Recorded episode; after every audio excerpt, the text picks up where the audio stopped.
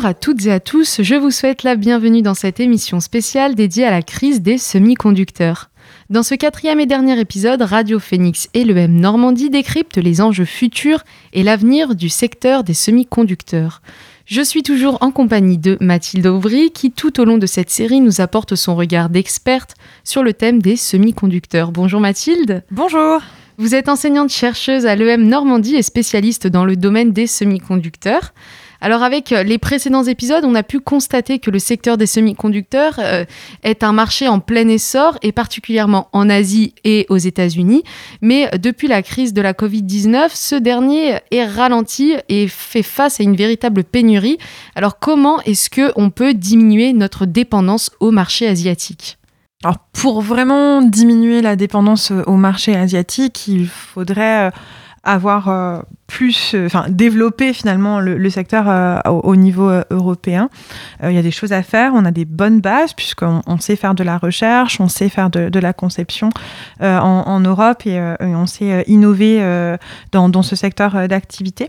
On aurait peut-être besoin d'un peu plus d'indépendance en termes de, production effectivement pour pouvoir avoir cette indépendance-là et surtout pouvoir avoir des, capacités de négociation avec, avec les, producteurs de semi-conducteurs. Et en France, est-ce qu'on a une réelle politique, euh, on va dire une politique qui est mise en place par Emmanuel Macron pour, euh, pour favoriser euh, ces semi-conducteurs? On commence à avoir des prises de position très fortes qui avaient été faites, surtout en réponse quelque part à, la pression faite par les industriels de l'automobile pour pouvoir dire on va, on va trouver des solutions et on va redonner de la force à ce secteur dont vous, avez, dont vous êtes complètement dépendant. Et le fait d'être euh, indépendant du marché asiatique, est-ce que c'est un enjeu euh, géopolitique et économique?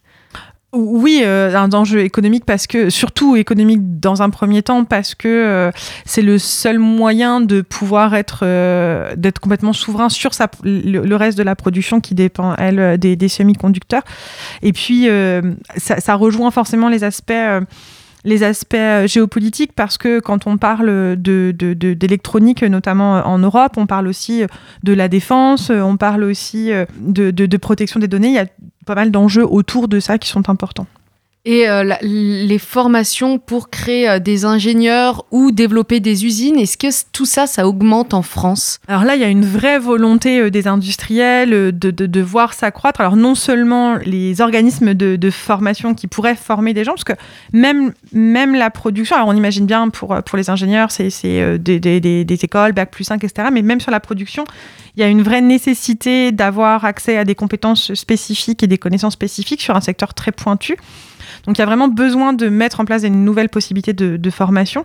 Et puis il faut aussi, et ça c'est peut-être le le, nœud euh, du, problème. Il faut aussi intéresser les jeunes, euh, y compris les très jeunes, euh, à ce secteur d'activité qu'ils ne connaissaient pas jusque-là et qui n'est pas forcément le secteur le plus sexy de, de, prime abord. Et pourtant, il va y avoir vraiment besoin de, main-d'œuvre dans le secteur. On a vraiment besoin de gens qui sont spécialisés, qui le connaissent et qui le comprennent, qui soient extrêmement minutieux. Je, parlais dans la première, les premiers épisodes du podcast de la nécessité de travailler sur le tout petit, sans poussière, euh, avec une, température qui soit stable, etc. Donc tout ça, ça veut dire qu'il y a besoin de compétences spécifiques pour travailler dans le secteur. Et qu'aujourd'hui, l'Europe, la France en particulier, a laissé partir ce savoir-faire en tout cas. Et euh, est-ce qu'il existe euh, des, formations qui sont actuellement mises en place sur le territoire? Est-ce que, comment est-ce qu'en fait on devient chercheur dans le, domaine des semi-conducteurs? Alors on voit des formations euh, et à tous les niveaux, y compris avant,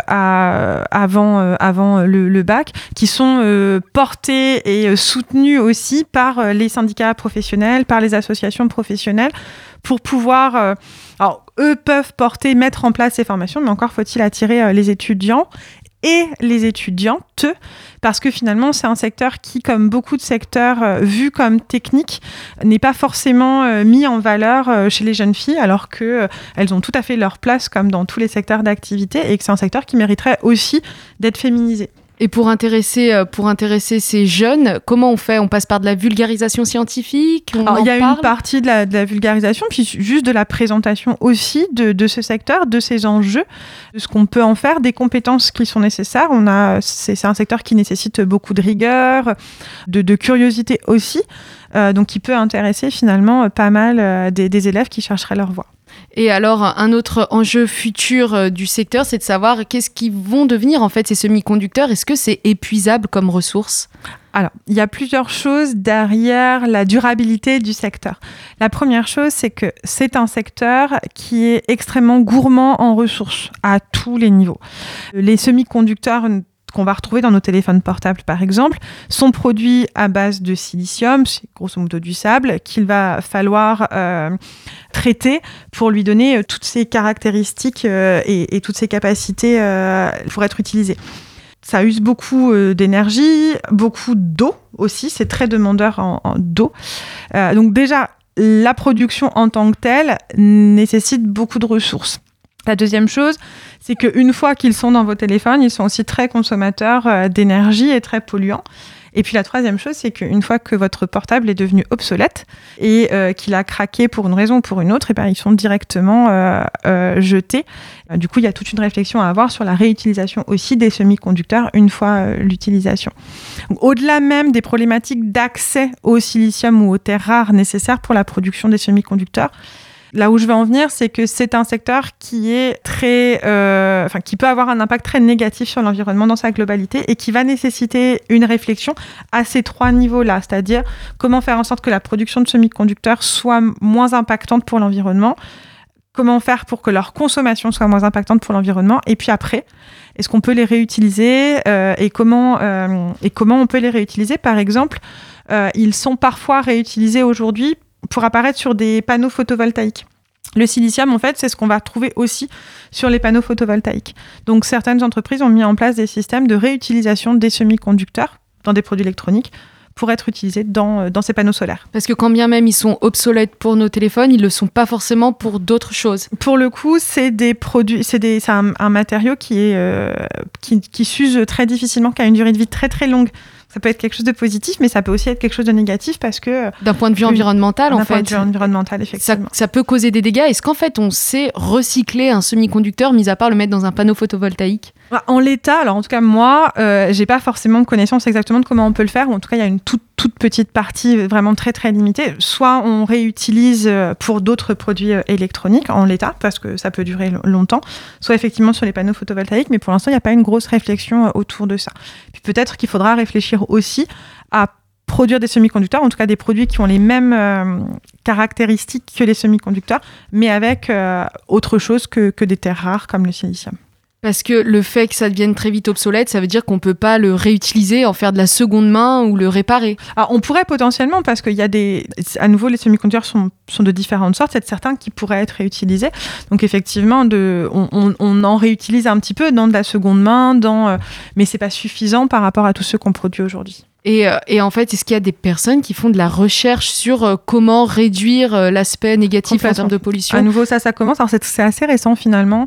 c'est plutôt depuis les années 2010-2015, on voit commencer à émerger une vraie réflexion sur une électronique plus verte. Et qu'est-ce qu'on peut retenir de cette euh, crise, si on avait des enseignements à, retenir de la crise euh, de la pénurie euh, de semi-conducteurs, qu'est-ce qu'on retiendrait?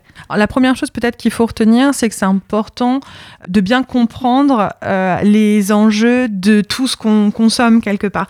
Même si c'est caché, même si c'est quelque chose de tout petit, on peut être touché par des problématiques qui sont à la base des problématiques économiques qui se posent en fait. Euh, cette pénurie, c'est la confrontation d'une offre, d'une demande très classiquement, en fait. Il n'y a rien de, très compliqué dans, cette pénurie-là. Mais sauf que euh, on n'avait pas anticipé suffisamment ça, peut-être parce qu'on connaissait pas suffisamment ce secteur d'activité.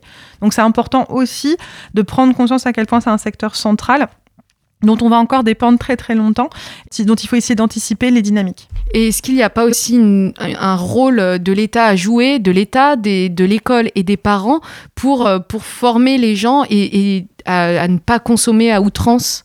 Alors effectivement, le, le, cette crise-là, mais le secteur dans sa globalité aujourd'hui, ça pose une réflexion de la surproduction.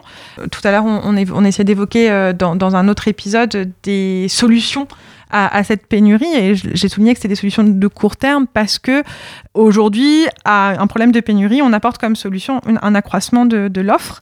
C'est assez basique parce que finalement, on pourrait aussi s'interroger sur une baisse de la demande ou une forme de demande un peu différente ou une réutilisation de ce qui a déjà été produit.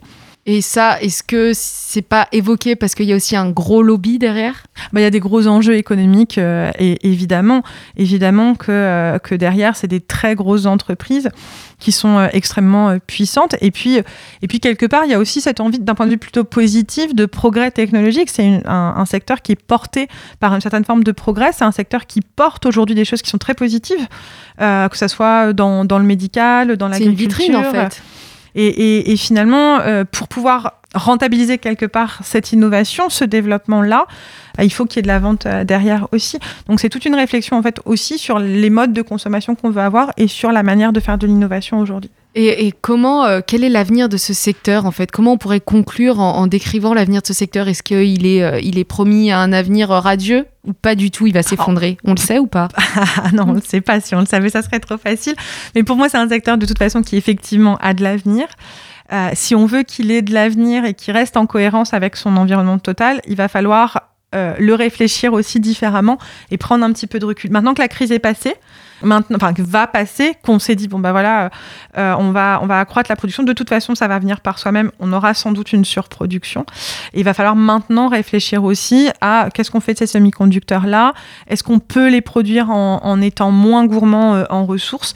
Et comment est-ce qu'ils peuvent faire partie d'un environnement plus global et positif? Eh bien, merci à vous, euh, Mathilde Aubry, d'être intervenue tout au long de cette série en quatre euh, émissions, en quatre épisodes. On peut retrouver vos articles sur les semi-conducteurs et le numérique sur le blog de l'EM Normandie à l'adresse blog.école-management-normandie.fr.